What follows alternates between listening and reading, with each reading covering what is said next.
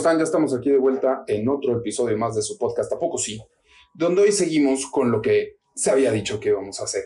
Íbamos a tener a alguien de diferentes fes y religiones que nos explicara un poquito su experiencia, cómo llegó a eso y nos comparta un poquito más para tener un poquito más de entendimiento de cada una de ellas. Y hoy tenemos al buen Víctor López con nosotros. Víctor, ¿cómo estás? Muy bien, Charlie, muy bien. Aquí aquí en el podcast, a ver qué tal. Estamos viendo. Sí. A mí me dijeron que hablabas poca madre, que predicabas bien chingón y que esto y que el otro. Entonces dije, pues ¿por qué no? Claro que sí, bienvenido y esta es tu casa. Gracias, gracias Charlie. Pues aún así, la verdad es que siempre hablar y, y este, tener el micrófono enfrente, pues siempre, siempre impone algo, ¿no? Impone vas, un vas agarrando como, como ritmo, pero, Sí. Pero aquí estamos. ¿Cómo llegaste a esto? ¿Cómo llegaste a ser un pastor cristiano? Ah, pues mira, ¿Creciste cristiano? Sí, yo crecí cristiano, este, como lo que se dice, se tiene mucho la palabra o mucho la expresión de nací en cuna cristiana, Ok. así se le, se le dice normalmente. Entonces, mi mamá este, fue cristiana desde chica, desde su mamá, o sea, mi abuela.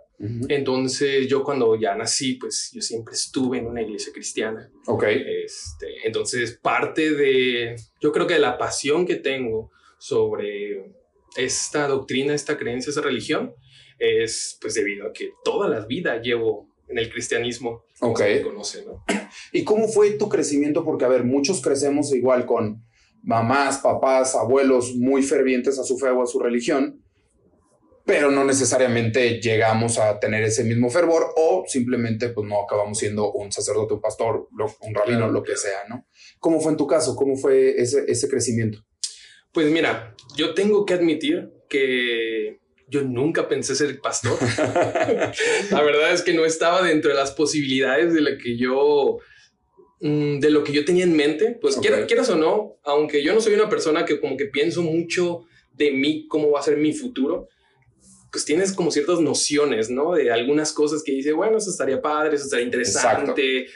Eso, perdón, ¿lo, lo aprendiste? Sí, ¿O siempre fuiste así? Porque, a ver, yo es algo que neta estoy trabajando cañón de decir, a ver, solo está el hoy. O sea, qué chingón que sepa más o menos hacia dónde quiero ir, pero ni siquiera sé si voy a llegar yo a ese punto, Claro, ¿no? claro. Fíjate que yo creo que nací así, tal cual. Algo, Órale. algo, yo nunca me he enfocado mucho como en el futuro. Ok, Tiene sus ventajas, pero también tiene como sus desventajas, ¿no? O sea, Claro. porque no piensas como tanto las cosas, o sea, mm, como que no piensas a veces el impacto que tiene lo que estás haciendo hoy con lo que quieres lograr tal vez después, ¿no? claro. Entonces, este, muchas veces pues tiene sus ventajas. Yo simplemente como que tengo una filosofía propia, un mantra, como se le dice, que es ahora sí que lo que la vida te vaya dando, ah, apasionate, ¿no? Este, que, que te guste y hazlo, porque pues la vida cambia mucho. Y, y los planes que tú tenías, pues a veces van a ser diferentes. Y yo creo que tener la flexibilidad y de poder adaptarte y que te guste lo que te está llegando, pues es buenísimo. Fíjate que eso que acabas de decir para mí es muy importante porque yo sí creo y soy una persona que dice, ok, poca madre tener una meta, Claro. una estrella del norte, si lo quieres ver así. Pero con lo que tienes que hacer las paces es con decir, pero el camino que tú crees que va a ser para llegar a esa meta, más vale que no te aferres a él porque es 99.9999% seguro que no va a pasar así. O mínimo no exactamente así. Así. Y si no tienes esa flexibilidad, como bien lo dices, de adaptarte a esos cambios, a esas curvas, a esas tangentes, ahí es donde siento que a veces entra la frustración y la ansiedad. Sí, sí, sí, tal cual. Y fíjate que en el cristianismo es muy es muy es como muy, muy, muy común o una de las enseñanzas que nos da este Dios, Jesús, la Biblia, este, lo que podemos encontrar en los textos es mucho del hoy. O sea, Dios habla mucho de, ahí está la, la, fama- la famosa ya oración, la que todos conocemos del Padre Nuestro. Sí, Pues al final de cuentas, una parte dice, danos el pan de cada día, ¿no? sí. No dice el pan de mañana, no dice el pan de un, danos el pan de todo el mes para que yo puedo, todo el mes pueda estar este, no- Tranquilo. Ajá, exactamente, Sí. tranquilo de lo que ya tengo el pan. correcto. Pero él sí te dice como, danos el pan de cada día, vamos a vivir este día. Jesús, muchas de sus enseñanzas dijo, no se afanen por el mañana, cada día tiene su propio afán. Perdón, y ahora sí pregunto, porque digo, también de eso se tratan estos episodios. ¿En el cristianismo el Padre Nuestro se reza tal cual que, por ejemplo, en el catolicismo? Este. Sí, o sea, pues es una de las oraciones más icónicas que existe en la Biblia, entonces es completamente muy importante para nosotros, este, y se toma con ese, tanto con esa parte sagrada, pero también con esa parte común que tiene, las dos cosas juntas, porque al final de cuentas, imagínate, Jesús, eh, pues, sea judío, ¿no? Y los judíos, Dios es algo muy sagrado para ellos. Entonces, si tú vas más o menos a lo que es el Antiguo Testamento, que es como se divide a veces como la Biblia, ¿no? Se divide Antiguo y Nuevo. En todo el Antiguo Testamento podemos encontrar cómo los judíos se acercaban a Dios como ah, el Señor, como el Dios Todopoderoso, como Jehová, como Yahvé, como Adonai, como con, con títulos muy, muy sagrados Imagínate ya Jesús y él hace, le dicen, oye, ¿cómo, cómo vamos a orar? Y él les dice, vamos a hacerle, vamos a decir, Padre nuestro. Entonces es el primero que dice, yo le llamo a Dios Padre. Sí. Y entonces hay un cambio ahí muy fuerte de, de, decir un Dios como muy alejado, muy sagrado, muy grande, que está muy lejos y nosotros somos como muy pequeñitos y nos ve desde, desde lejos, allá a una relación un poquito más íntima como de padre e hijos. Que bueno, a final de cuentas él era el único que podía biológicamente, supuestamente, o realmente decir. Sí, tenía la convicción. Ese es mi papá, ¿no? Sí, claro. Y, pero lo increíble es que nos invita a que ahora nosotros lo hagamos. Exacto. Digo, biológicamente no me equivoqué. Sí, no, no, sí. En cosas espirituales, en pues, espirituales era el descendiente directo. Así es. Pero sí, y lo increíble es que nos abre el camino. Nos dice, ok, así como yo oro, ahora háganlo ustedes. Exactamente. Y se vale. Y, está bien. Exactamente. Ok. ¿Cómo llegaste entonces, por ejemplo, ya creciste con esta fe? Para mí, no sé qué opines tú y de esto se trata, de un diálogo. Eh, para mí la fe, obviamente entra la religión, obviamente entra tus creencias, pero para mí la fe es un poquito más, o sea, ha llegado, han, venido personas o he, tenido la fortuna de platicar con personas que me dicen, es que pues yo no tengo una fe. Digo, es que en mi opinión, una cosa es que no tengas una fe religiosa y otra cosa es que no tengas fe. Supongo que alguna vez has tenido fe en ti mismo, en que vas a lograr algo. O has tenido fe en que algún familiar se va a recuperar de, de alguna enfermedad y la fe tal vez es en el doctor, en la medicina. Pero para mí la fe mueve muchísimo. Obviamente hay personas que, que, veo que son su fe es en cuestión de religión y dices, está perfecto. O sea, en, la, en lo que tú tengas fe, pero una fe real, úsalo, úsalo y vete para allá. O sea, síguele dando hacia allá porque eso es lo que te va a hacer que te muevas, que te dé paz. Es lo que te va a llevar a lugares que tal vez sin ese, sin esa creencia, sin esa, ahora sí volvemos al mismo, ese pensamiento, no ibas a llegar o no ibas a llegar tan fácil. ¿Tú qué opinas? Sí, mira, yo creo que los humanos, uh, los seres humanos por naturaleza, buscamos nuestra espiritualidad. Sí. Eso es uh, como norma. Nosotros tal vez sí, este, como dices tú, que a veces relacionamos mucho la fe a una religión y si estamos aquí en México, pues lo relacionamos mucho o, fe cristiana o fe católica, como, como se le dice, que al final todos somos cristianos, pues, pero así lo, lo dividimos, ¿no? A muchas veces coloquialmente, pero yo creo que si la fe en algo mayor a uno, en algo que nos sobrepasa a nosotros, yo creo que todos la buscamos. Yo tengo muchos amigos que ellos no, no tienen una fe, como dices, apegada a una religión, pero yo aún así, yo puedo ver cómo ellos siempre están buscando una espiritualidad, ¿no? Este, por medio de muchas otras maneras, pero están buscando el saber que hay algo más, hay algo más grande, hay algún propósito, hay porque yo creo que vivir sin un propósito, ah, sin pensar que hay un propósito, para, exactamente sería como que perdería como sentido qué estamos haciendo aquí, ¿no? Sí. Y la fe nos ayuda a eso. Hay diferentes caminos, hay diferentes maneras, pero yo siento que todos estamos buscando la espiritualidad todos los días. ¿Alguna vez viste, o tal vez en su momento literal en vivo, viste el discurso que dio Matthew McConaughey cuando ganó el Oscar? Sí me acuerdo. En pocas palabras, para, para no ponerte aquí de que. Sí, ah, O sea, me acuerdo haberlo visto porque fue. O sea, todo el mundo queríamos que, que, aparte, era muy carismático, pues que lo ganara él el Oscar. Exacto, no, y semejante actuación que se aventó el güey, ¿no? Pero lo que voy es. hasta donde yo entiendo, él sí es un hombre de religión. No estoy seguro cuál, pero es un hombre de religión. Pero él dijo, o sea, el discurso en sí fue, yo tengo en fe en mi yo de en 10 años. Ah, claro. Eso a mí se me hizo bien padre. O sea, porque dices, ok, tal vez tengo que pensar, como ya lo dijiste, en un, en un ser eh, superior, un ser espiritual, un ser, ok, puedo ser yo en 10 años. Sí, sí, sí. Porque yo creo que en 10 años voy a estar mucho mejor o mucho más concierto, mucho más lo que tú quieras que lo que estoy ahorita. En muchas ocasiones, muchos de nosotros, porque yo sí soy una persona, no soy una persona, lo tengo que decir abiertamente, que practique mucho la religión, pero sí creo en Dios. Y muchas veces creo en mi yo de 5 o 10 años, pero digo, Diosito, ayúdame, ¿no? o sea, quiero llegar ahí, pero échame la mano. claro. Porque no quiero que esté tan cabrón. sí, no. Hay un dicho que dicen que, pues, cuando estamos como de pie, pues algunos podemos tener fe y otros pueden, podemos no tenerla. Pero ya cuando estamos de rodillas, cuando la vida nos ha dado un golpe, todos tenemos fe. Todos, de repente te aparece el ser superior y sí, sí, por favor. Quien sea que esté ahí, ayúdame. ayúdame, sí, claro. Entonces, este, por eso te digo, yo creo que tenemos uh, muy dentro de nosotros uh, esa parte de, de, esa espiritualidad y esa fe uh, que necesitamos. yo la he encontrado en, en Dios y más que nada la he encontrado en Jesús este, yo creo que he podido anclar mi fe a Jesús y lo que la Biblia nos cuenta acerca de cómo, no solamente cómo Él murió, sino cómo Él vivió, porque la forma que él, los evangelios muestran la vida de Jesús es algo completamente revolucionario, es, algo, es algo increíble. Simplemente es algo que te da una esperanza de que hay una mejor manera de vivir y de hacer las cosas. Eso está, para mí, ha sido un ancla. ¿Puedes explicar para los que no sabemos específicamente eh, cuál, eh, o sea, la doctrina cristiana?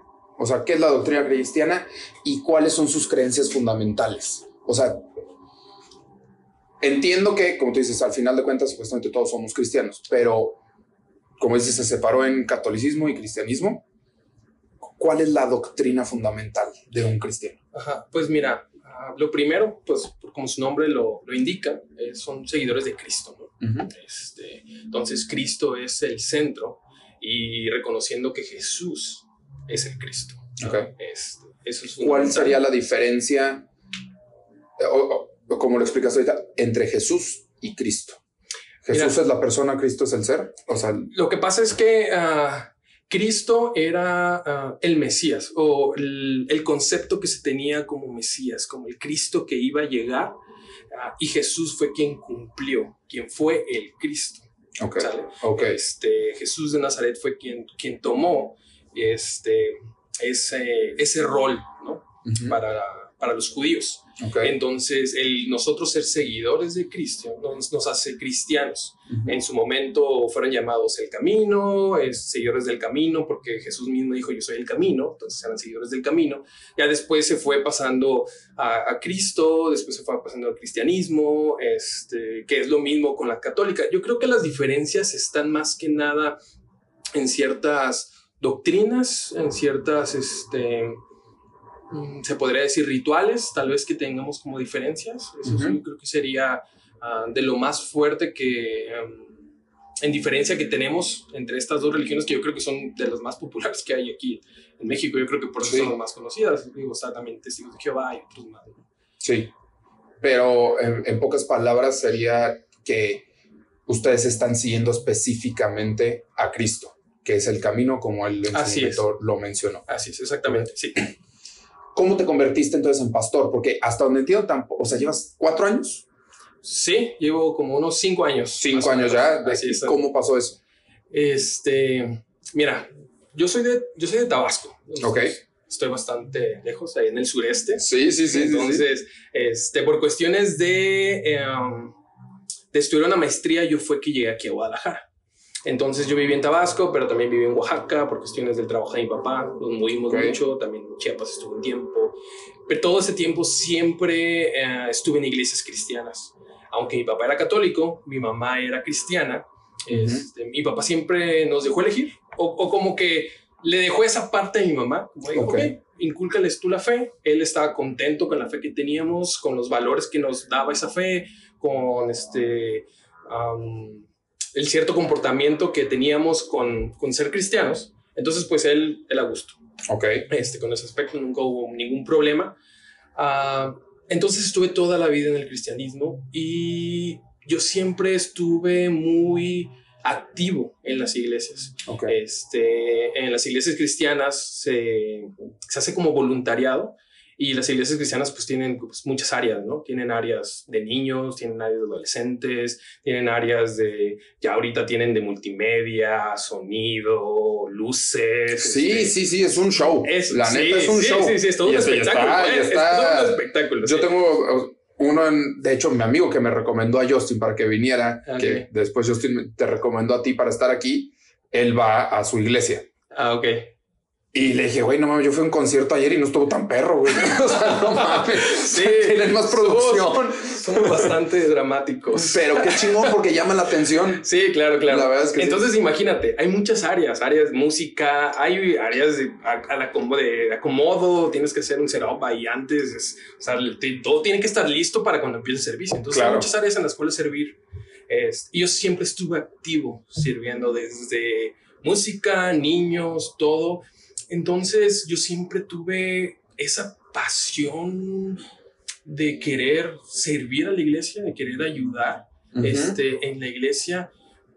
Yo, yo quiero creer que, que, fue educación de mi mamá, pero ya llegó un punto donde yo sentía. Okay. Donde yo ya sentía, no, yo quiero ayudar. Yo quiero ayudar, este, este estilo de vida, esas enseñanzas tienen algo tan padre que yo quiero que otros puedan escucharlo, tenerlo, aprenderlo. Luego hay gente que llega muy necesitada, que necesita a alguien con quien estar y, es algo que siempre me ha llamado la atención. El poder tratar con las personas. Qué fregón. Sí, este, entonces eso siempre me llamó la atención. Y pues llega un punto en el que yo aquí llego a Guadalajara. Sí. conozco a Justin. Ajá. Este, porque yo aunque estuve todo el tiempo en las iglesias, fíjate que nunca estuve 100% adaptado, nunca estuve como 100% cómodo en las iglesias a las que yo estaba. Yo servía completamente al 100%, me esforzaba y todo, pero siempre pensaba que tenía que ver algo más, como algo, algo diferente, porque si quieras o no, los si somos seres humanos, hacemos sistemas, ¿no? Para todos. Sí. El mismo Jesús cuando vino aquí a la tierra encontró, encontró un sistema religioso que toda su vida fue intentar y, romper ese sistema. este, el sistema que estaba actualmente. El sistema, exactamente, el que, el que él se encontró. ¿Por qué? Porque él, él vio que habían muchas cosas que veían el sistema, veían las reglas y dejaban de ver a las personas, dejaban de ver los corazones de las personas. Entonces Jesús empieza a hacer una revolución entre ese sistema y las personas que habían sido marginadas por ese sistema. Okay. Y dice, sabes que hay que levantar a las personas. Todo esto siempre se trató del corazón de las personas, de amar a tu prójimo, de entonces empieza una revolución. Entonces yo cuando estoy en la, este, en la iglesia, yo siempre sentí que tenía que ver como algo más. ¿Por qué? No lo sé, pero siempre lo sentí. Yo siempre dije, tiene que haber algo.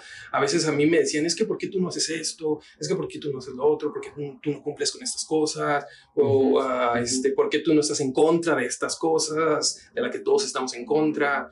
O luego era como muy típico que me decían, es que tú siempre nos llevas la contraria. Y yo, no, es que no lo hago a propósito. Es, es mi opinión. exacto, es mi opinión. Sí. Este, muchas veces hasta con mis mi familia, pues, o sea, era como que, es que, ¿por qué piensas así? Le digo, no lo sé. Y aparte dices, es que no es, o sea, es mi opinión y no estoy demeritando la tuya, solo estoy dando la mía. Sí, o sea, respeto la tuya, que eso es algo que, que, no mucha gente lo hace bien, porque una, no. hay muchos que atacan y dices, güey, es que... No, mm. y créeme, yo tuve un proceso y yo estoy muy seguro que muchas veces ataqué. Seguramente. y a veces no te das cuenta, simplemente es literal es pasión sí, que se vuelve ataque. sí, entonces llego aquí a Guadalajara y pues obviamente lo primero que yo empiezo a ver es, bueno, yo quiero una iglesia donde estar, ¿no? Y una iglesia donde servir activamente. ¿Qué estudiaste? Yo estudié ingeniería industrial. ¿Y la maestría en lo mismo? La maestría en calidad y productividad, que era más enfocada a estadística, estadística como un poquito aplicada, este, pero más que nada para análisis de datos, para tomas de decisiones, entonces mucho, mucho analista ahí.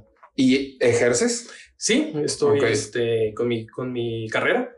Este, trabajo en una empresa americana que tiene sede aquí en México. Entonces yo realmente el pastorado es un voluntariado que yo tengo. O sea, yo tengo mi trabajo y este, soy pastor también. Esa es otra de las diferencias que quisiera mencionar. ¿Hay pastores, por ejemplo, como un sacerdote católico que es 100% ahí? Sí, de hecho, yo creo que lo más común, por lo menos en iglesia, es ya más uh, grandes. Este, uh, lo más común es que el pastor esté 100% en la iglesia, porque conlleva mucho trabajo. Sí, conlleva mucho tiempo.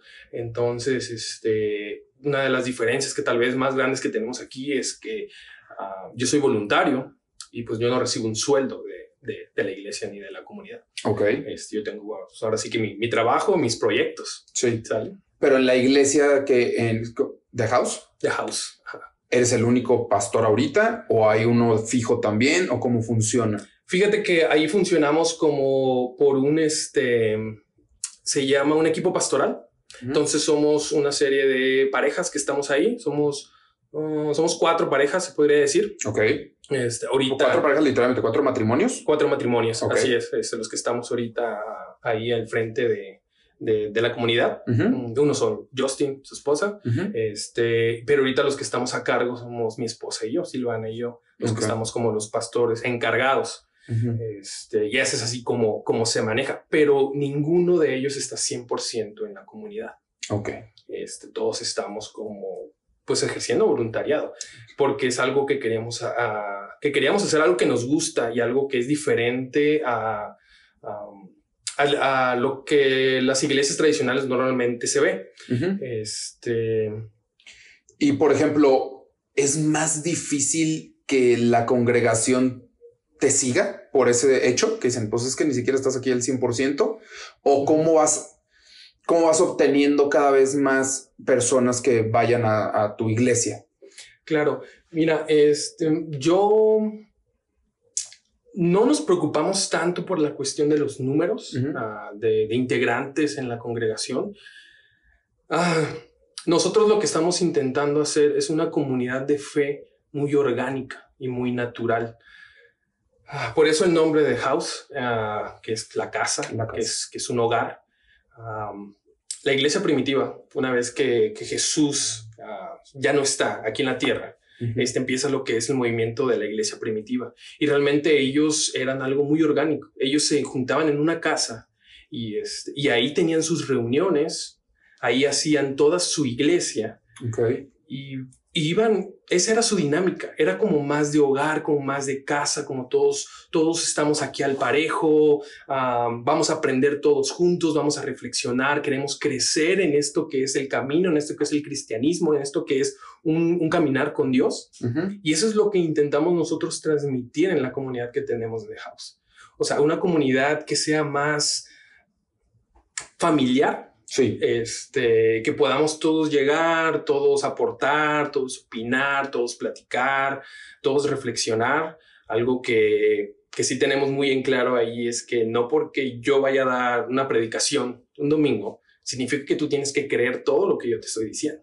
Hay que cuestionar. exactamente, no tienes que creer todo lo que digo. O sea, yo te voy a platicar mi experiencia con Dios, mi jornada, lo que es mi fe, lo que es mi espiritualidad y tú tienes que este, tomar las cosas, tomar lo bueno, cuestionar lo que dices, bueno, esto no sé qué tanto, esto sí, y, juntos hacer una, una opinión, ¿no? Juntos tener una misma fe, pero aún así diferente en el mismo tiempo. Cuando tú decides hacer el, ser voluntario ya como pastor en The House, ¿cómo es la preparación para que no, ok? O sea, porque a ver, y tal vez voy a decir una pendejada, pero, perdón, pero me queda claro que está la preparación del conocimiento. Pero como bien dices, ahora vas a agarrar un micrófono y te vas a parar enfrente de no sé cuántas personas y los tienes que, valga la, o sea, aunque suene raro, entretener y enganchar para que te escuchen. Claro, claro. ¿Cómo es esa preparación? Mira, esa preparación se dio, este, yo creo que más por experiencia, okay. que lo fui haciendo poco a poco. Te digo, cuando llegamos aquí, este, iniciamos este proyecto de The House, este proyecto de comunidad ah, diferente a lo que normalmente había. Sí. Este, yo cuando conozco a Justin. y, ¿Cómo lo conociste? Llegando aquí en Guadalajara, ajá, ellos iban a empezar una comunidad. ese tal cual. Entonces no lo habían iniciado ni nada, o sea, y nosotros nos pusimos en contacto con ellos porque ellos están diciendo, bueno, vamos a empezar una comunidad. Este, y ya llegamos con él, lo conozco y me empieza a platicar sus ideas, sus inquietudes del cómo le gustaría hacer una comunidad de fe, una iglesia. Y para mí fue un, todo lo que yo, lo que me incomodaba de las otras iglesias, todas esas, esas eh, ideas que yo tenía que me decían, es que ¿por qué piensas así? ¿Por qué haces esto? ¿Por qué dices estas cosas? Todo empieza a tener sentido ahí. Empiezo a ver que todo eso sí se puede hacer una comunidad, sí se puede hacer una iglesia. Okay. Entonces yo digo, wow, le entro. Claro que sí. Me lateó. Sí, sí, no. Te sentiste entendido. Exactamente. Dije, no soy el único. Habemos más. Sí, no soy el único que, piensa que, que, puede haber algo diferente, algo distinto, este, que, que yo no logro hasta encajar completamente con el sistema actual. Entonces, no, pues, yo encantado. Y empezamos a trabajar y todo ese trabajo de cero hasta donde estamos ahora, pues quieras o no te va dando una experiencia y un, y un aprendizaje muy fuerte.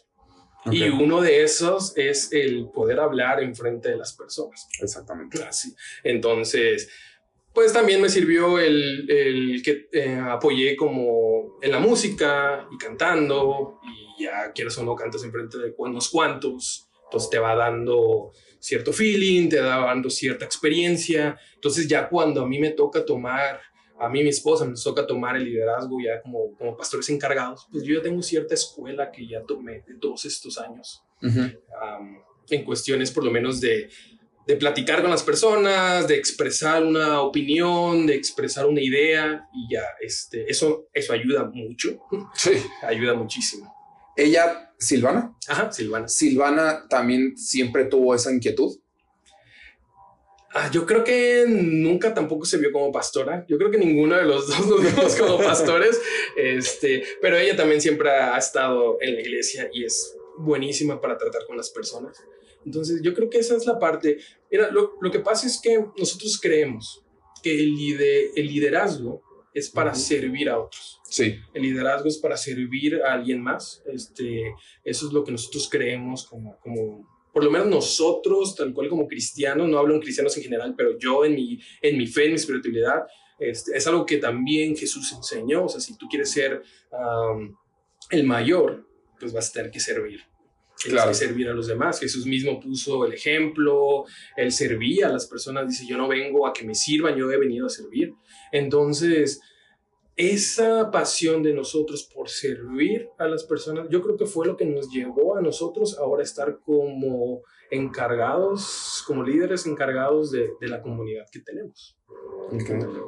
¿Cómo funciona, cosa? ¿Cómo es que en, este caso, por ejemplo, en el cristianismo sí se puede que hay una pastora? ¿Cómo, o sea, es lo mismo? O sea, no importa, puede ser o necesita ser en pareja o literalmente una mujer puede decir yo quiero ser pastora y Sí. Ser voluntario. Sí, este. Eso hay mucho, chingón, en serio, de verdad. Sí, no, hay muchos temas ahí, no te creas, este, no, es, es un tema a veces un poco controversial en el cristianismo. También hay, que entender que mm, cristianismos, o sea, ya quitándonos de lo católico y lo cristiano, ahora ya dentro de lo cristiano, hay muchas denominaciones. Este, Hay muchas denominaciones, tantas que no, ni siquiera te las podría mencionar todas, o sea, ahí están evangélicos, presbiterianos, pentecosteses, hay muchas, carismáticos. Este, ¿La tuya cuál es? La mía yo creo que está más pegada a lo carismático. Entonces, no sé por qué, pero estamos ahí. Este, entonces hay unas que sí aceptan a una mujer como líder, hay otras que no aceptan a una mujer como líder. Todo por la interpretación de los escritos de la Biblia. Entonces hay unos que lo interpretan como sí puede ser líder, hay otros que lo interpretan como una mujer no puede ser líder. Entonces, nosotros, nosotros nos encanta, de hecho, nosotros, para nosotros es esencial que haya una voz de una mujer en la comunidad, de todas las voces que están. Este, y nosotros no solamente Silvana este, tiene la capacidad de predicar, tenemos otras personas que lo han hecho y otras mujeres que lo han hecho. Y la verdad es que que tú puedas escuchar de diferentes puntos de vista la experiencia que ellos tienen con Dios y que ellas tienen con Dios, pues te llena, o sea, te llena porque lo ves de, tantas maneras que tú no te habías pensado. Exacto. qué increíble. Y no solo eso, como tú bien lo acabas de decir, tú te sentiste entendido. Una mujer, supongo que también teniendo una pastora, se puede llegar a sentir un poquito más entendida. O que si dices, a ver, es una mujer que está buscando consejo de fe porque no sabe si divorciarse, si romper una relación o algo así, pues muy probablemente va a necesitar la ayuda más de una pastora que de un pastor. completamente. Y eso se me hace, la verdad, muy fuerte. Y además de que empezando el punto de que, a ver, ¿cuál es la diferencia? ¿No? O sea, ¿por qué no? Sí, exactamente. Sí, y todo, te digo, es por interpretación. Es por interpretación. Yo respeto este, las interpretaciones de cada uno. Entonces, pero nosotros hemos llegado y creemos que este que la voz de la mujer es, es importante para nuestra comunidad. Entonces, y como dices, hay muchas cosas que yo no puedo entender, pero que, que Silvana como mujer sí va a entender de diferentes. Y hay otros este, integrantes de la comunidad que van a entender otras cosas que nosotros no logramos entender. Es que simplemente no te puedes poner en los zapatos de todo mundo porque no te ha pasado todo. Exacto, exactamente. Y eso es, eso para mí creo muy personalmente que esa es la empatía más grande. No es simplemente decir, no, pues sabes que tal vez yo sí pasé por esto o no. O sea, la empatía más grande es decir, sabes que me imagino que está cabrón. Sí. Y ni siquiera lo puedo entender porque yo no he pasado por eso. Entonces, ojalá encuentres a alguien o se dé a alguien que sí te pueda ayudar porque va a ser, te va a entender mucho más que yo. Sí, muchos vienen a, a pedir consejos y muchas veces están viviendo situaciones que yo nunca he vivido. Claro. Y, que ojalá nunca vivas. Exactamente, ¿no? Tal cual. Y yo tengo que decirles, oye, ¿sabes qué? Yo no he pasado por eso. No, no te puedo decir qué sientes porque sería una mentira yo decirte, oye, sí, este, sé lo que estás sintiendo. Claro que no, no sé lo que estás sintiendo, pero, pero estoy aquí para ti. O sea, puedes venir, puedes hablar, podemos orar juntos, este, podemos buscar tal vez a un profesional que nos pueda ayudar, ah, podemos ir tal vez si es necesario a un experto, un psicólogo, lo que sea, pero no lo tienes que enfrentar solo. Y esa es la parte yo creo importante de la comunidad, de una comunidad en fe, es que no tienes que pasar las cosas solos. Yo no, yo no tengo las respuestas, yo no tengo la solución, pero puedo acompañarte en el proceso que claro. tú estás buscando. Seguramente te ha pasado, no te voy a decir que sí te ha pasado, pero seguramente te ha pasado que se te acercan las personas esperando que tú tengas esas respuestas. Sí, sí, sí, es, es, es algo muy común y, y, y, no está mal y no los culpo porque al final cuando uno está en una situación difícil, uno está buscando eso, está buscando ayuda, está buscando una respuesta, está buscando que alguien lo, logre sacar adelante. Entonces, que ellos vayan con alguien, este, pues están buscando una solución. Entonces es, es, normal esa parte y este, pero yo soy muy honesto siempre con ellos. O sea, estamos aquí para ti, vamos a estar, este, este es tu lugar seguro en el que tú puedes venir, en el que tú puedes encontrar una solución. Y muchas veces la verdad es que las personas han sido cambiadas y nos agradecen mucho el decir, no sabes qué, yo lo único que necesitaba era que alguien me escuchara. Yo lo único que quería al final de cuentas era que alguien me escuchara sin juzgarme, sin condenarme, sin, sin decirme que estaba mal. Este, y yo mismo me di cuenta que estaba mal, yo mismo me di cuenta que, que tenía que seguir adelante, pero esa ayuda uh, fue vital, ¿no? Para salir. Es que exactamente, fíjate que a mí alguna vez una persona yo era, porque siento que lo he trabajado bien, una persona que siempre brincaba a la ayuda, pero en el sentido de alguien llegaba y te contaba algo, yo que es que ¿por qué no haces esto? O te sugiero esto. Y esto es hasta que alguien una vez me dijo, no sabes cómo de repente lo único que se necesita es que te digan, neta, sí está bien difícil, güey. ¿Qué vas a hacer? Porque sí está cabrón. Creo, yo lo aprendí por mi esposa. Ella llegaba a contarme y yo quería solucionarlo. Y decía, mira, es que si haces esto, si haces esto, si lo otro y aquí, y boom, mira, problema resuelto. Y ella se enojaba y hasta que sí, pues llegó un momento en el que me dijo, Víctor, es que yo quiero contarte las cosas, quiero que me escuches. Exacto. No quiero que me des una solución. y sí, y sí, tiene toda la razón. O sea, yo este, me acuerdo perfecto de eso que decían, solo dime, está cabrón. ¿Qué vas a hacer? Y acompáñame en ese proceso si yo decido que me acompañe. Si no, simplemente escúchame. O alguna vez un amigo me dijo, te voy a, o sea, me habló, ¿dónde estás? En mi casa, ¿qué haces viendo una película? Voy, ¿Puedo ir? Sí, claro, ven. ¿Todo bien? No. Yo, ok. Me dice, pero quiero ir, me quiero sentar al lado de ti.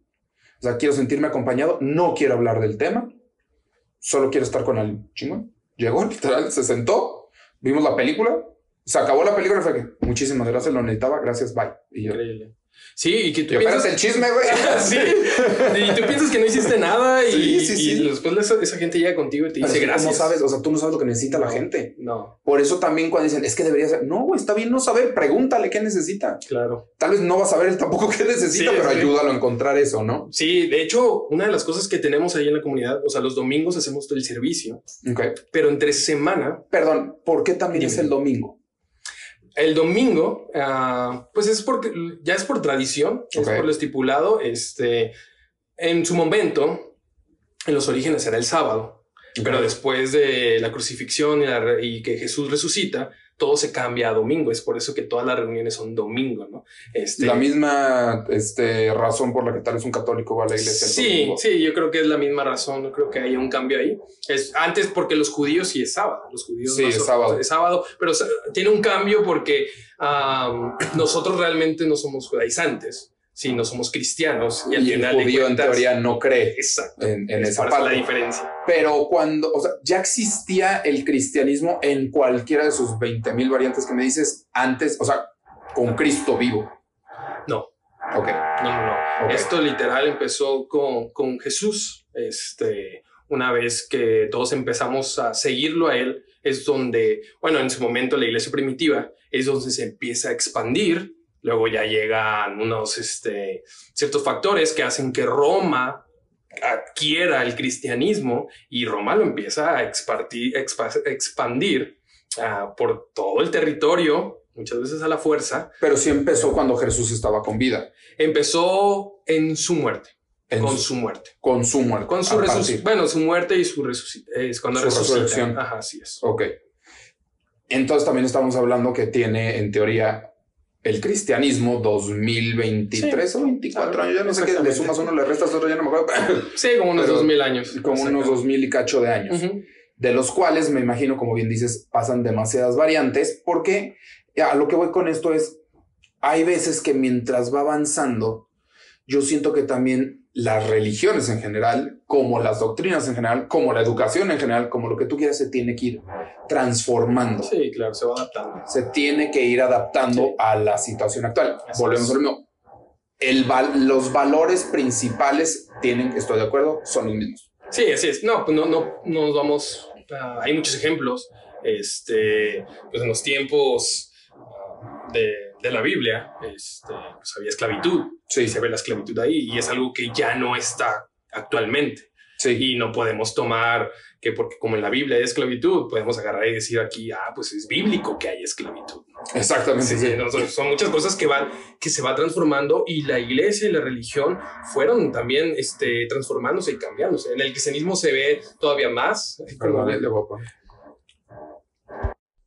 Ya, perdón, retomamos porque otra vez había un ruido acá arriba, siguen construyendo, llevan un buen rato. Pero bueno, perdón, te interrumpí, Víctor. Este, estábamos diciendo más o menos de cómo se ha ido transformando ahora sí la, la Ah, religión claro. cristiana. A ver, como bien lo dijiste hace rato, todo, to- ustedes creo que lo han hecho de una manera muy fregona, que es literalmente con el espectáculo. Sí. Está cañón, porque a ver, así es como está llamando la atención ahorita. Sí, sí, mira, sí, ha cambiado la iglesia, ha tenido que cambiar mucho, este, y más en la, en la cristiana. Ah, antes había muchos tabús a ciertas cosas, tal vez a, este, a los tatuajes, Ajá. tal vez a un estilo de vestirse, ah, tal vez a ciertas situaciones que pasaban comunes en la vida, como el divorcio, con muchas cosas. Este, y todo ha ido, yo creo que mejorando. En mi punto de vista, ha ido mejorando. Ha llevado un crecimiento ah, Sí. en cuestión a estas cosas. Y pues sí, como dices, la iglesia cristiana ha tenido un- una adaptación bastante fuerte a, ¿a qué se podría decir? A, a las generaciones que van saliendo. Ahí, como tú dices, pues hay ah, espectáculo, casi, Sí. casi, ¿no? Este, la comunidad que tenemos es un poquito diferente, también no tenemos estas, am, como ese tipo de espectáculo. Nosotros estamos en un área que es completamente abierta y es jardín. Sí. Hay mucha luz del sol, ah, hay muchas plantas, muchísimas. Estamos llenos de plantas. Nos encanta estar rodeado de tantas plantas. Sí, entonces escuchas todo. Ah, esa parte yo creo que nos da mucha. A nosotros, como es ese sentido de hogar, ese sentido de una comunidad ah, familiar que tenemos ahí. Están los niños en un lado que tú los puedes ver, los puedes escuchar. No nos molesta que haya ruido de niños, no nos molesta que haya ruido de bebés. Arriba, en como una parte como un rooftop, están los adolescentes y ellos están teniendo también su tiempo de, de conocer a Dios. eh, y tienen luego ahí un PlayStation y están jugando. Entonces, todas esas cosas, servimos café de especialidad. Entonces, también Órale. ahí está la, la, la, la barra de café, haciéndote un espresso, haciéndote un latte, haciendo. Y todas esas cosas, porque nosotros queremos una comunidad que sea así, que se sienta como una casa, como un hogar, como donde todos somos iguales y todos estamos buscando esta espiritualidad y esta fe y este Dios. ¿Hay lineamientos para tener una iglesia cristiana, o sea, para tener un lugar como, o sea, donde se pueda hacer una ceremonia cristiana? Este, sí y no. O sea, si tú quieres entrar a una denominación específica, Ujú. tú tienes que cumplir los lineamientos de esa denominación. Hay ciertas denominaciones que sí se rigen ah, antes algunas asambleas, antes algunos congresos. Ah, luego, coloquialmente en el cristianismo se le conoce estar bajo, ¿cómo se le dice? Se le- estar bajo cobertura de cierta denominación. Entonces, esa denominación tal vez sí te va a poner ciertas ah, estatutos, Ajá. ciertas reglas que dices, oye, tiene que ser así, tiene que ser de esta manera. Ah, nosotros somos completamente independientes. Entonces, nosotros estamos creando, hay mucha creatividad en la comunidad y estamos haciendo como, intentando hacer con cosas diferentes Ok. esto. Y no porque lo demás esté mal, No. sino simplemente para abrir un espacio diferente para las, las personas que se han sentido como yo me sentí. Sí. Que dicen, "No, es que yo necesito otro lugar, otra forma diferente de encontrar la fe, de encontrar a Dios. Y ese es el lugar que queremos hacer. Uno de los objetivos de quiénes somos como comunidad es ser un lugar seguro para las personas. Este, un lugar seguro para que tú puedas llegar a amar con toda tu alma, con toda tu fuerza, con toda tu mente a Dios y aprender a amar a tu prójimo.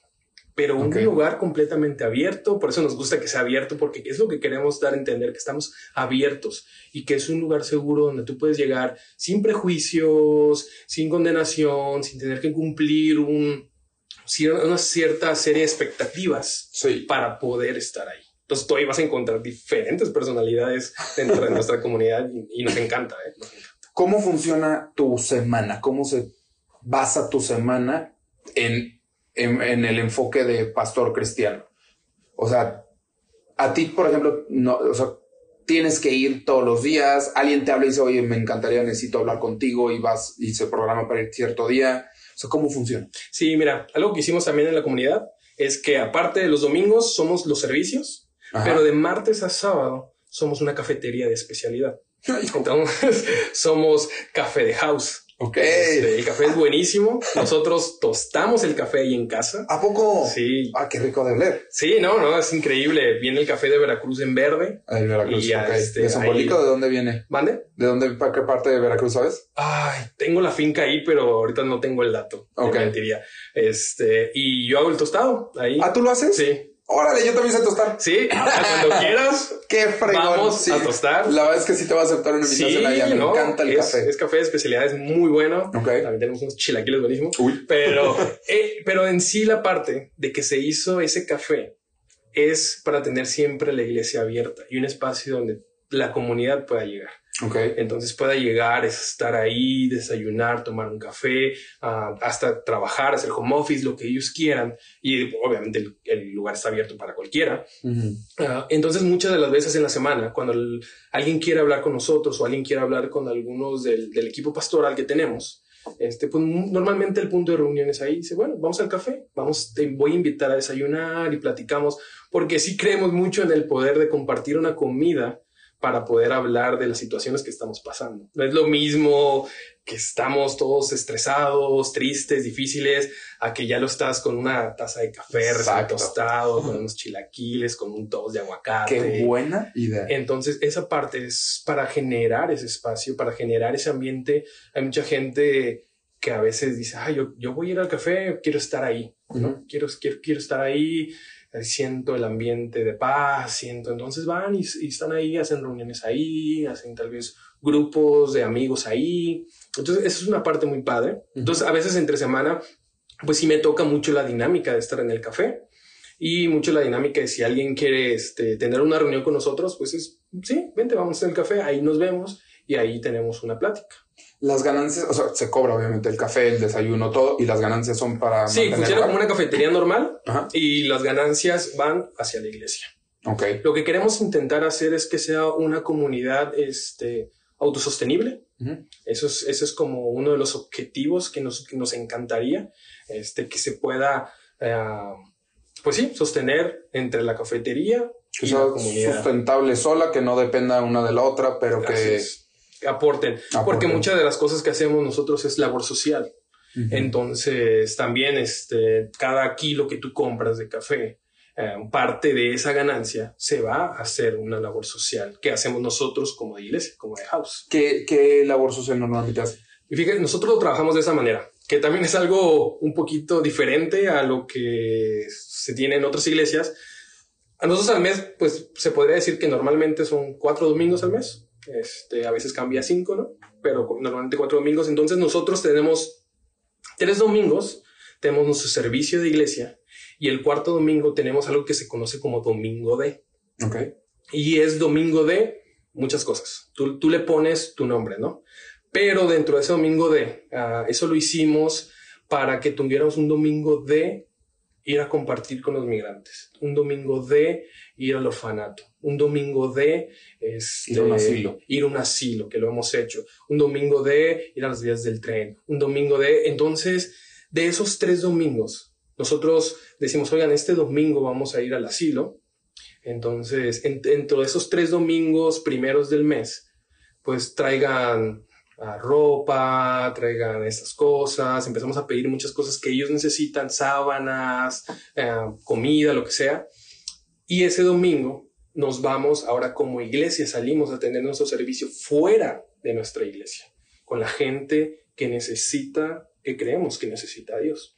En, en, el mismo tiempo que normalmente. No, o sea, ¿Sí? no me refiero al lapso, pero son en la misma hora que hubieran. Exactamente. Entonces okay. no hay servicio como tal dentro de la iglesia, pero sí vamos a tener un servicio fuera de la iglesia y toda la gente es invitada a estar ahí.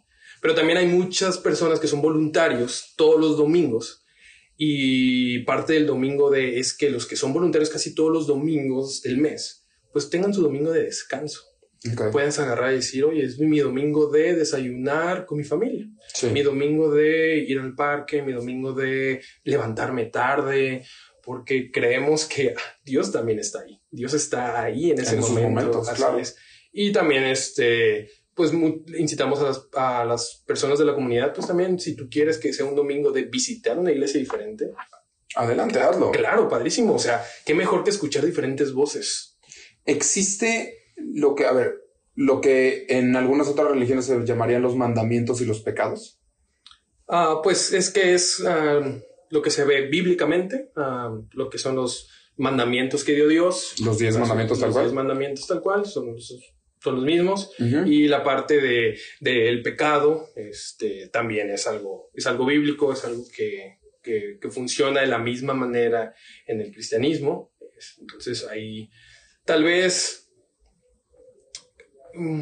podría variar en, en, cuestiones de interpretación, qué es pecado, qué no es pecado. Digo, hay uh, debates bíblicos que llevan años sin que sí. se han podido poner de acuerdo. Exacto. Entonces, todo depende mucho de esa parte, pero lo esencial es que no creemos que el cristianismo um, se enfoque en el pecado, sino en la gracia y en el amor y en las personas, no tanto en el pecado, porque al final de cuentas Jesús nos enseña cómo Él estuvo uh, con las personas y muchas de esas personas eran considerados pecadores y aún así Él estuvo ahí con ellos.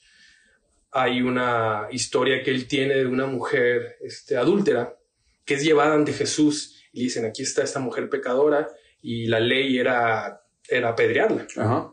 Entonces todos traían sus piedras en la mano y, y, ella está tirada en el suelo y lo que hace Jesús es se, se, pone al nivel de ella. Hay una película, ¿no? Sí, sí, sí, eso lo han puesto, es una de las historias más famosas de Jesús, del Evangelio, pues.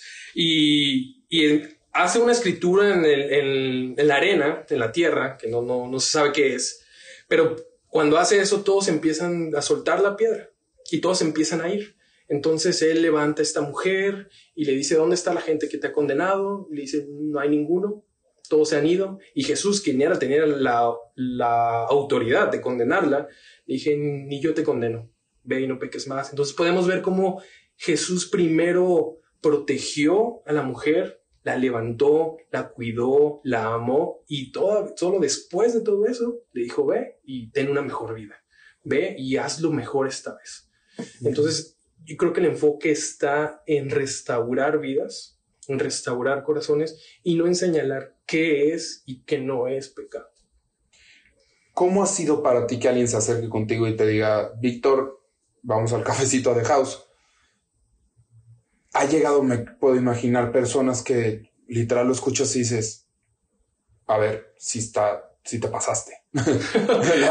sí, ¿no? O sea, sí, sí estuvo muy mal lo que hiciste y tú controlar lo que sientes y en serio ser, como platicas esta historia, ser empático y, querer en serio ayudar a que sea una mejor persona. O la otra que también tal vez seguramente te va a poder pasar que dices, güey, es que eres un disco rayado, vienes y me cuentas lo mismo cada semana y nomás no cambias. O sea, sí, sí, claro. Este, mira, lo, lo, yo creo que lo vital en este aspecto, por lo menos para mí, para lo que la experiencia que yo tengo, es que somos más uh, acompañamiento, como te decía hace, hace rato. Entonces, escuchamos a las personas. Es difícil, como dices, practicar la empatía. Es difícil que tus prejuicios no vengan y salgan a flote en las cosas que te, que te están contando. Pero la verdad es que cuando las personas vienen y se abren con uno, tú puedes Dentro de eso ya está difícil. Sí, sí, sí, de, sí, eso ya requiere mucho valor, pero tú cuando lo estás escuchando, tú estás viendo que no se trata si es, si bíblicamente es pecado o no es pecado, sino se, empiezas a escuchar que realmente le está pasando mal. O sea, que él ya sabe que las decisiones que tomó fueron muy malas, él ya sabe que las decisiones no lo están llevando a donde él quisiera estar. Entonces, la verdad, todavía llegar y, y enjuiciarlo, por lo que está pasando, no va a servir de nada. Lo único que va a hacer es que se aleje. Y tú estás escuchando en su voz cómo hay un, ya me atrapé yo solo. O sea, yo solo ya me encerré, eh, yo me metí en este hoyo y ahora yo necesito salir. Y a veces esa parte te lleva mucho a la compasión, a la misericordia, a la empatía y al decirle, en verdad, muy sinceramente, yo cuando la gente viene, yo sinceramente mi deseo es que salgan de eso. Es que ya no quiero que estén viviendo eso, yo quiero que, que tengan algo mejor. Uh, y todos vivimos cosas difíciles. Sí, eso me queda clarísimo. Y además, eh, si ya se atrevieron a acercarse es porque ya, ya no es el güey que dices, ya no es tu compa que dices, güey, lo vas a volver a hacer. Ya sabemos. Sí, exactamente. ya llegó un acercamiento real diciendo, ya es el primer es el primer paso para decir sé que lo estoy regando. Sí, porque normalmente cuando vienen contigo ya vienen con su propia voluntad. Exacto. Ahora sí que como psicólogo, haz de cuenta, ¿cómo le haces para no llevarte esos problemas a tu casa? O que no te afecten a ti, vaya. Claro. Es, y creo que es una de las cosas uh, más difíciles que, que uno tiene, el, el, no tomarlo, porque a veces, pues quieras o no, lo tienes en la cabeza y, y tienes a esta persona en la cabeza, yo, he encontrado mi refugio en mismo en la oración, en Dios, en la meditación, este, en decir, ¿sabes qué, Dios? Yo no los puedo salvar y yo no estoy aquí para salvarlos, es, es Él.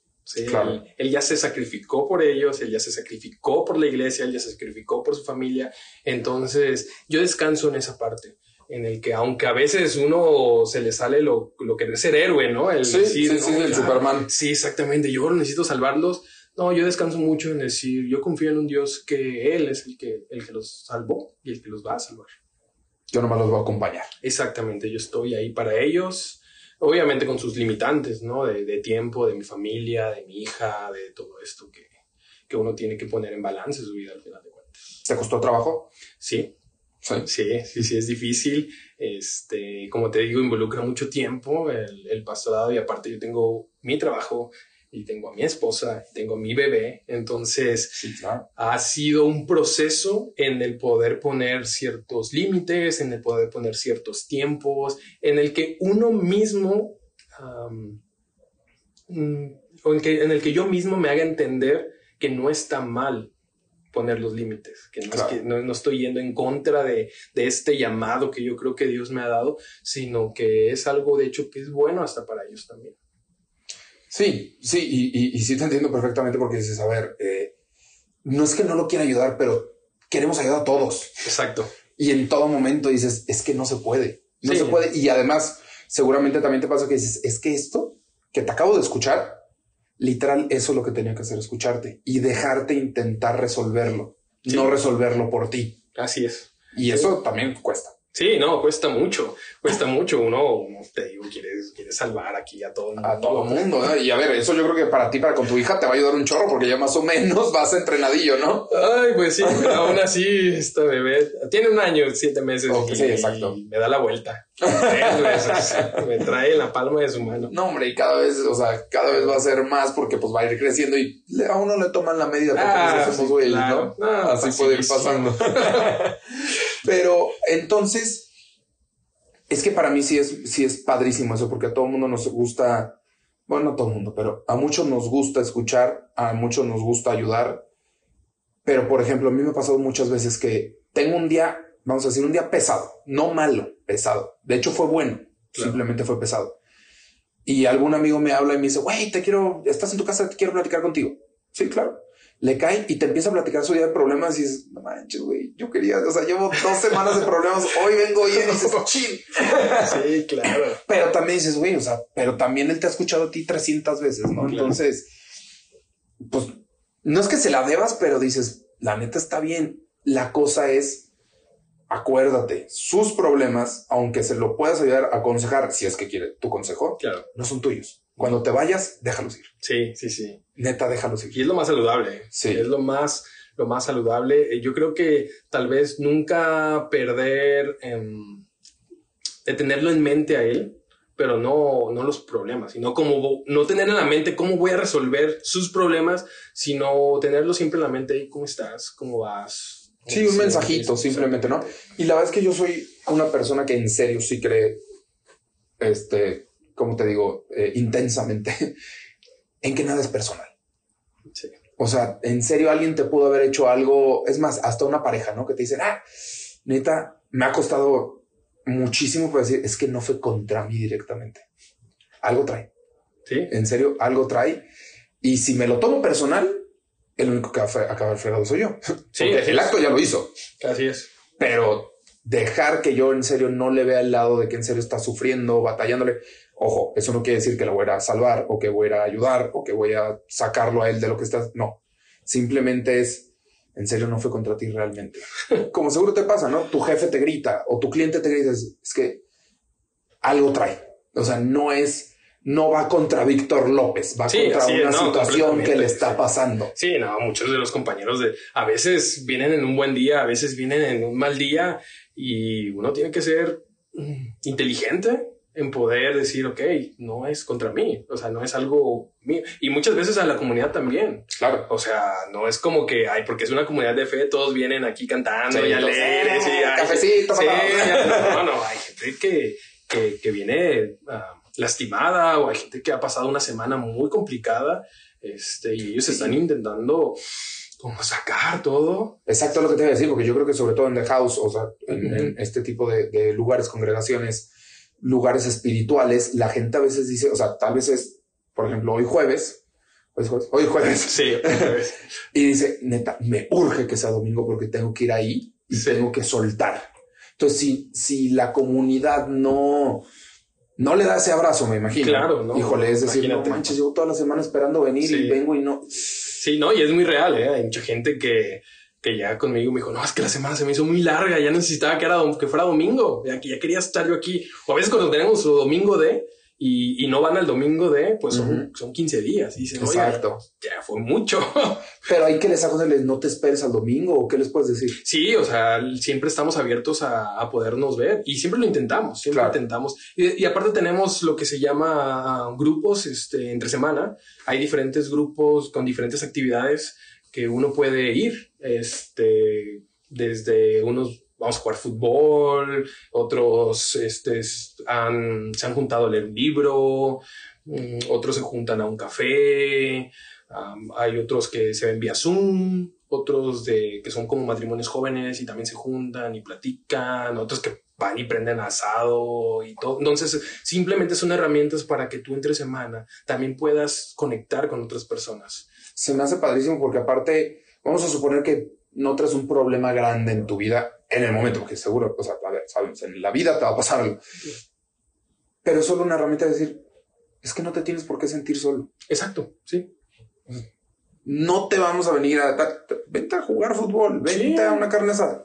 Algo que yo hago últimamente, tengo dos, tres amigos, eh, que de hecho es por separado, ni siquiera es eh, un grupo tal cual, pero nos juntamos y decimos, a ver, güey, ¿qué pedo traes tú en tu empresa? Y no quiere decir que yo voy a saber, pero tal vez escuchar otra perspectiva te va a ayudar. Y al revés, oye, la neta, yo traigo esto y qué se te ocurre. Y la verdad es que no hemos solucionado todo, pero mínimo pasan mínimo dos cosas, Víctor, que tal vez yo creo que en la comunidad puede llegar a pasar también, obviamente en, su giro. Es o sales mínimo diciendo, madre, no soy el único cabrón que le pasa todo esto. no soy el único cabrón que vive con ansiedad, que vive estresado, que vive esto. Aquí estoy yo también. O sales con una buena idea. También. Que vaya a funcionar o no, no sabemos, pero sales con una buena idea. Entonces, mínimo sales de buenas que dices, lo voy a intentar. Si falla, bueno, pero mínimo estas 24 horas de lo que tardo en accionar esto o a ver esto, ya estoy tranquilo de decir, mínimo hay un plan. Sí, claro, no. Y eso, como dices, eso pasa muchísimo. Pasa muchísimo en la comunidad. Este, y es algo que, y que no solo pasa entre semana con los grupos, pasa exactamente los domingos. O sea, la dinámica que tenemos de que no, yo no, no sea yo el que siempre predica.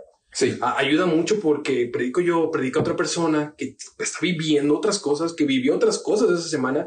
Y muchas veces ha llegado alguien a, a decirme, wow, es que yo la primera vez que llegué no predicaste tú, predicó Carlos y me estaba pasando exactamente lo mismo que le estaba pasando a él y para mí fue un ah qué chingón. Y, y, a veces y pasa al revés oye sabes es que yo el domingo que llegué estaba predicando Marifer y, y, y me sentí tan identificada con ella y porque era lo que yo estaba viendo porque lo que he vivido y esa es la parte padre de, de tener una comunidad con voces abiertas pues y distintas.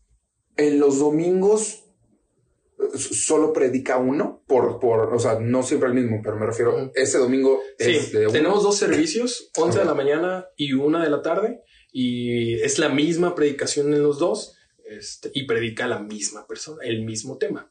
Ah, ok, es que sí predica la misma persona el mismo tema que él escoge.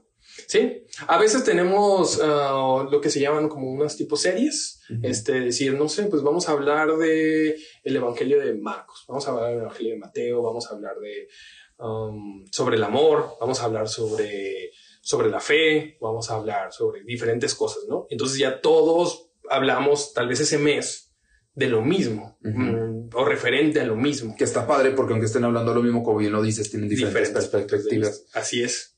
Pero eh, o sea, cómo se juntan y dicen vamos a hablar del amor, o si hay una guía, o es, eh, lo decidimos entre todos. Y aceptan sugerencias literalmente ahora sí que del público, de que oigan, la neta estaría bien padre. ah, no, no, digo, lo decidimos entre todos del equipo pastoral, de los que predicamos. Sí, pero de la comunidad, hay veces que digo, oigan, pastores, la neta me encantaría que toquen este tema. Sí, a veces a mí llegan muchos a decirme, oigan, este estaría padre como un tema aquí así, un tema esta. Y pues quieras o no, pues, pues guardas esa opinión, ¿no? Pues oye, claro. es una cajita de sugerencias. Así es, entonces la tienes ahí y ya nada más el detalle es desarrollarlo tal vez o decir cómo lo vamos a enfocar y ya hablamos, hablamos entre todos y decimos, oye, pues me toca este domingo, te toca este, te toca el otro y vamos a hablar sobre este tema y tal vez lo podemos enfocar a esto. Entonces ya cada uno le va dando su propia experiencia, ¿no? Su propia perspectiva. ¿Qué pasa? Que de repente dices en el servicio de las 11 pues, pues lo sueltas y luego en el de la una me dijiste. El de la una. El de la una de repente ya le dices, ya le agarras más callo, ya está seco. Ah, sí, sí, de hecho, nosotros grabamos uno de los servicios Ajá. este, para el canal de, de YouTube, para el canal de, dice, para la plataforma Spotify y todo este rollo. Ah. Entonces, este, siempre normalmente es, oye, graba el segundo.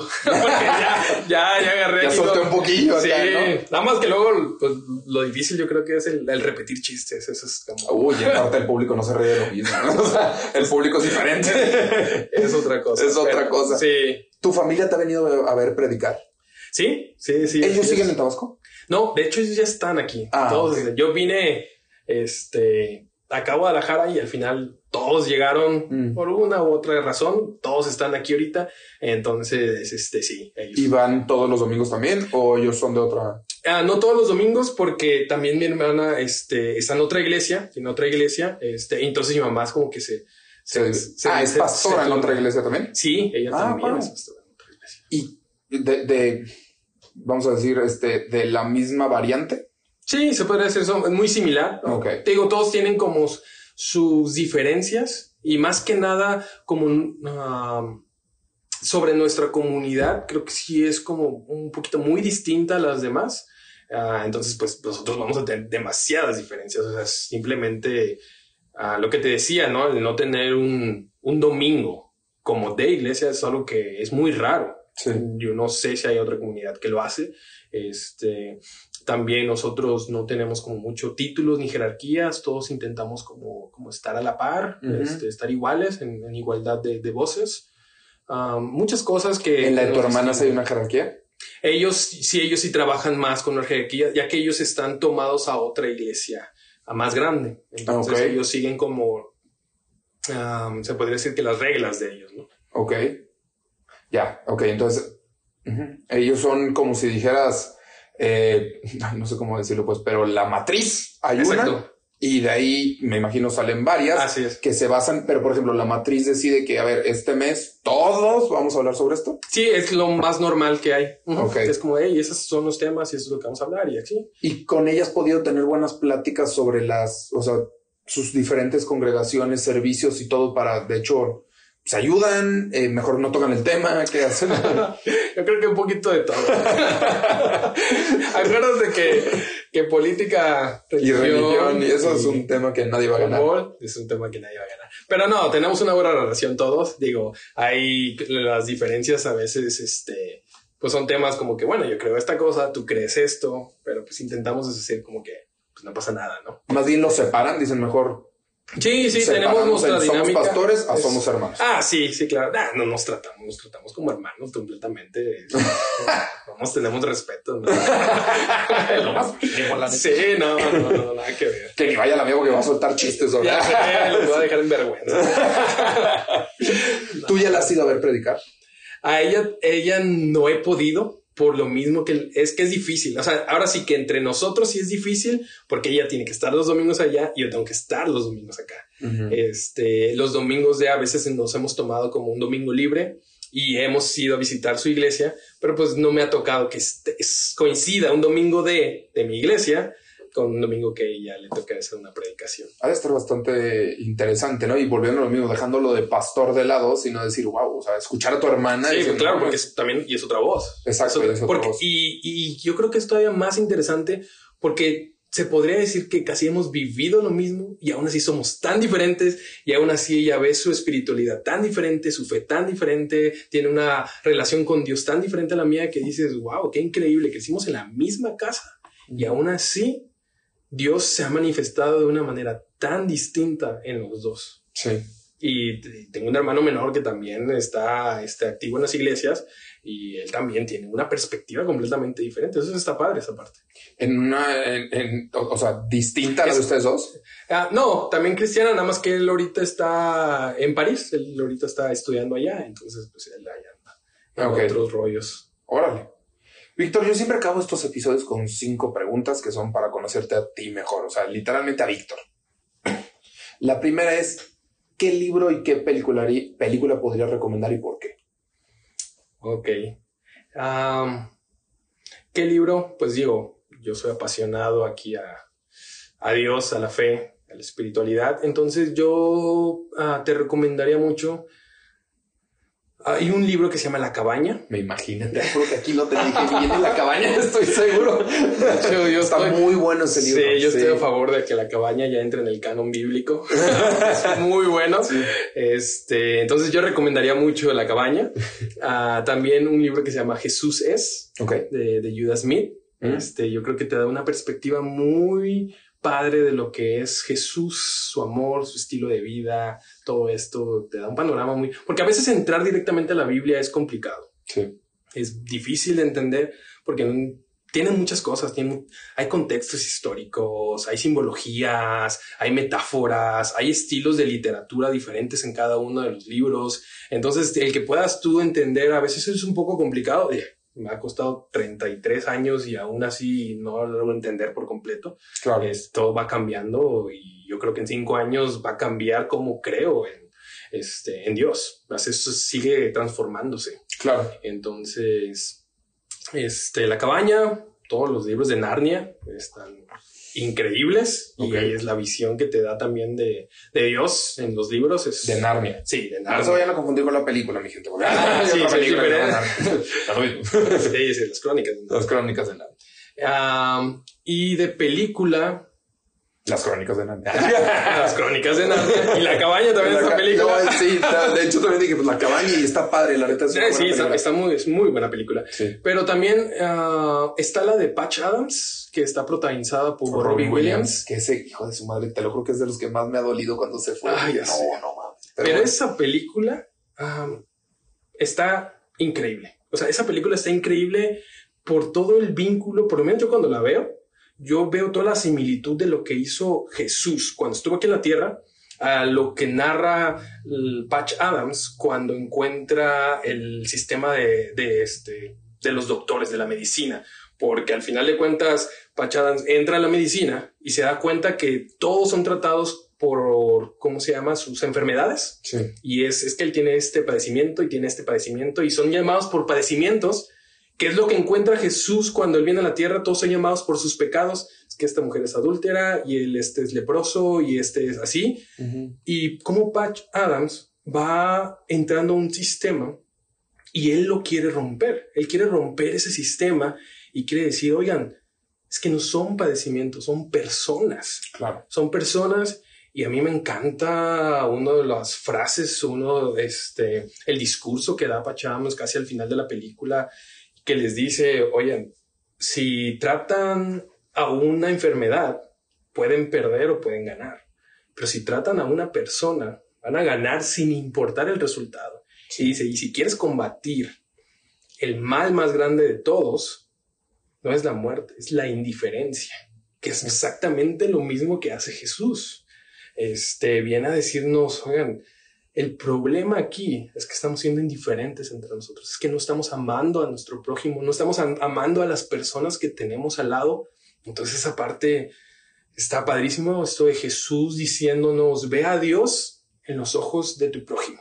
Si nosotros vemos todas las, esas parábolas, esas historias que contaba Jesús, Jesús lograba ver a Dios y decía que el reino de los cielos es como un sembrador que sale a sembrar. Entonces él podía ver a Dios en un sembrador que iba a sembrar una, una persona que hace pan con levadura, un padre que perdona a su hijo, un, y dices, wow, imagínate llegar a esa espiritualidad donde tú puedes ver a Dios en, todos, lados. Yo creo que la vida, el sentido de la vida cambia mucho. Drástico. Si pudieras invitar a salir, a salir a cenar a alguien vivo o muerto, ¿lo conociste, no lo conociste? Quien sea, ¿a quién sería y por qué? Ah, yo creo que sería a mi papá. él, falleció hace unos cuantos años. Entonces, yo creo que sería volver a cenar con él y que no sé qué tanto hablaríamos, pero que él pueda ver ah, dónde estoy. Estaría padrísimo que él pueda ver a, su nieta también. Entonces, yo creo que sería él al final de cuentas. Qué chingón. La verdad es que son de las respuestas más repetidas. Sí, me imagino. Pero, pero para mí las más bonitas, porque yo también perdí a mi mamá hace unos años y, digo, mm", es más, yo hasta yo soy el mismo que digo, no sé si le invitaría a cenar, es mi pregunta, pero cómo me encantaría poder ir a tomarme un café con ella a platicar como antes platicaba. Sí, yo le invitaría a escuchar mariachi, yo creo que él era mariachi. ¿Le encantaba? Sí, uf, le encantaba. Qué fregón. Ya sé. Si pudieras describir a Víctor en solo tres palabras, ¿cuáles serían? Ah, este. Yo creo que la primera de todo es. ¿Qué podría ser? Yo creo que como aventado, se podría decir una. Ah, que era mucho lo que te decía. O sea, a mí la vida me ha dado cosas que yo no esperaba. Claro. Y Las has tomado. las he tomado y las he logrado hacer que me encanten y que sean mi pasión y, y le veo mucho sentido a eso yo. Qué chingón. Otra, yo creo que distraído, bro. La verdad. ¿Qué te estaba diciendo? soy muy distraído. O sea, tengo que. Soy de esas personas de que sale de su casa, cierra la puerta, se sube al carro, se va y dice: No me acuerdo si cerré la puerta. No sé si cerré la puerta y te tienes que regresar para ver que efectivamente sí la Para cerrado. asegurarte que sí la hayas Sí. cerrado. Este, y por último, pues me lo han dicho mucho, es que soy muy paciente. Ok. Entonces, es- yo creo que paciente es Pues les creo. la tercera. Pues les creo, ¿verdad? Pacientemente les voy a creer. Así es. Aunque en este caso sí sabemos muy bien tu fe, tu religión, vamos a, a dejar eso un poquito de lado y vamos a pensar, obviamente volvemos a lo mismo si lo crees, pero que hay una vida después de aquí. Esperemos pase mucho tiempo para que te llamen, pero vamos a decir que ya te llaman y te dicen, Víctor, hasta donde llegaste, este es el libro de tu vida. ¿Qué título tiene? ¿Qué título tiene? Yo espero que el título sea algo como, como Amar vale el riesgo. La verdad. Ah, porque al final de cuentas, todo lo que uno hace como pastor, eh, como pastor cristiano para una comunidad es, es amar a las personas. Y, y el amor es, involucra un riesgo muy grande. Nunca sabes cómo va a reaccionar aún así la- las demás personas. Todo lo que tienes que hacer, todo lo que tienes que dejar, todo lo que tienes que invertir. Ah, entonces es mucho. Y yo creo que Jesús, su filosofía de vida era en base a la virtud del amor. Eh, entonces yo espero que al final de todo el título sea que amar vale la pena y vale el riesgo. Bueno, amar vale el riesgo. Eso me gustó. y la última, Vicky, la obligada es, ¿qué sigue para Víctor? ¿Qué sigue? Pues, pues lo que tenga que venir. este, hay muchos, muchos No planeamos a proyectos. futuro, ya lo hablamos. Sí, sí, no, de seguir disfrutando lo que el día me vaya dando. Este, pero obviamente uno siempre tiene, tiene proyectos. ah, yo quiero que, que la comunidad pueda seguir creciendo, ah, que podamos seguir siendo como somos y yo creo que mejorar todavía. Hay muchas Ujú. cosas en las que mejorar. Y la verdad es que am, seguir pudiendo hacer lo que estoy haciendo. La verdad me apasiona esta parte de ser pastor. Entonces yo espero muchos años tener la fuerza, la dedicación y la convicción para seguir haciendo. De hecho, algo que te quería preguntar antes de, terminar, y qué No, bueno sí. que, que lo dices así. Como estudiante de la teología, digamos, ¿no? Eh, ¿Qué podrías tú decir, y en serio es una pregunta muy abierta a, a lo que tú puedas decir, de otras religiones? O sea, ¿ves similitudes? ¿Si ves diferencias? O sea, todo es diferente. ¿Qué ves tú? ¿Y qué podrías tú tomar o no de otras religiones? Sí, no, yo, yo creo que veo similitudes más que. Obviamente hay diferencias, este, muchas, pero yo lo que te digo, yo veo la pasión que tiene el ser humano en encontrarse con la divinidad. En todas, en todas vemos lo mismo, en el buscar el, el propósito de la vida, el sentido de la vida, el por qué estamos aquí, este, qué hay más allá después de la vida. Hasta al final todos estamos buscando esa parte. Y yo sí creo que, que no podemos encerrar a Dios en una religión. Este Dios que conocemos es mucho más grande que las religiones que podamos tener. Yo siento que es como si, imagínate, es, es un Dios eterno. Necesitaríamos la eternidad para conocerlo. claro. Y imagínate, es un Dios tan grande que nosotros yo creo que vemos un pedazo de su imagen y todos están viendo pedazos de la imagen, pero no somos capaces de ver la imagen completa, de Dios. píxeles. Exactamente. Pero yo sí creo que juntos somos más capaces de ver a Dios que solos. Y aunque hay diferencias entre las religiones, yo creo que el ver las diferentes religiones que existen, podemos seguir entendiendo un poco más esta, a este Dios, esta divinidad y esta espiritualidad entonces yo creo que tomaría muchas cosas de, de, muchas religiones, muchas convicciones, muchas, muchos mantras, muchas filosofías, muchas virtudes. Como decías, la meditación, por Exactamente. El poderse encontrar lo mismo. Dios, Jesús habla mucho de, de, de, tener amor en uno, amor propio, ama a tu prójimo como te amas a ti mismo. O sea, ama a tu prójimo, pero tampoco te olvides de ti. Ama a Dios, ama todo. Es que, perdón, en eso yo sí estoy muy de acuerdo, porque, a ver, yo no soy ningún teólogo ni he estudiado tan a profundidad la teología, pero eso es lo que siempre me ha interesado, porque decía, es que la base de todas las que yo he tenido algún acercamiento, y un acercamiento puede ser un libro, una película simplemente, ¿no? Ese es el amor. Sí. Entonces, ¿en qué momento transgiversó todo en las diferentes? No estoy diciendo en qué momento se crearon diferentes religiones, sino en, en qué momento em, empezó a, desviarse esto. La verdad, lo único que yo he llegado es, y, no es malo, sino simplemente dices, es que desde ese momento que se creó una religión, llámese la que sea, entró el factor humano. Sí, claro. Y el humano no es perfecto. No, no somos para nada. No somos. Y aparte tenemos nuestra propia interpretación y tenemos nuestra propia forma de leer la Biblia, de leer cualquier este, escrito antiguo y de darle nuestras vivencias a lo que estamos leyendo. Entonces, yo creo que por eso hay tanta diversidad, pero yo siento que aún en la diversidad podemos encontrar a un mismo Dios. De hecho, lo podemos ver desde mucho antes como ah, pues todos nuestros ancestros, ellos veían que la lluvia era un dios, el sol era un dios, el agua era un dios, los animales eran un dios, todo era un dios.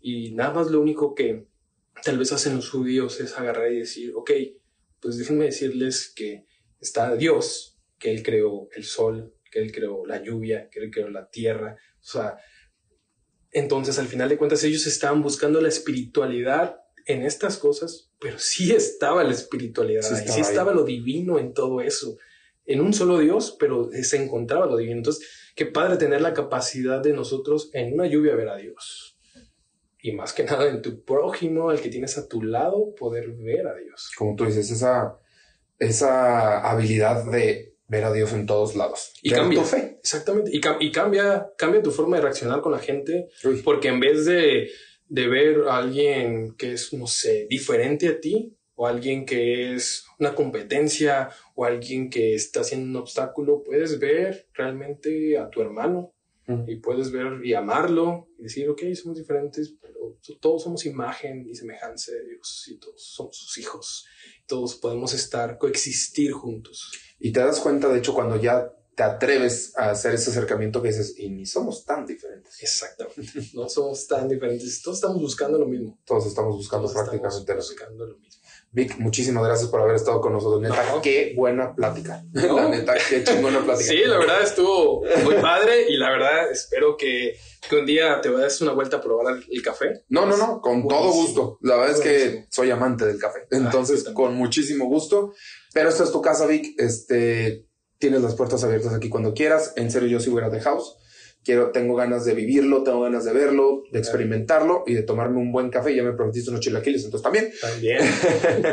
Pero de verdad, muchísimas gracias por tu tiempo. No, a ti, la verdad, me, me encanta. No soy muy experto en hacer estas cosas de podcast, pero me encanta escucharlos. Eso sí, son escuchar tantas voces tan diferentes. Eso es lo que siempre me ha apasionado. Perspectivas diferentes. Así es, así es. Gente, ya saben, estamos cada semana con ustedes. Esto fue A Poco Sí.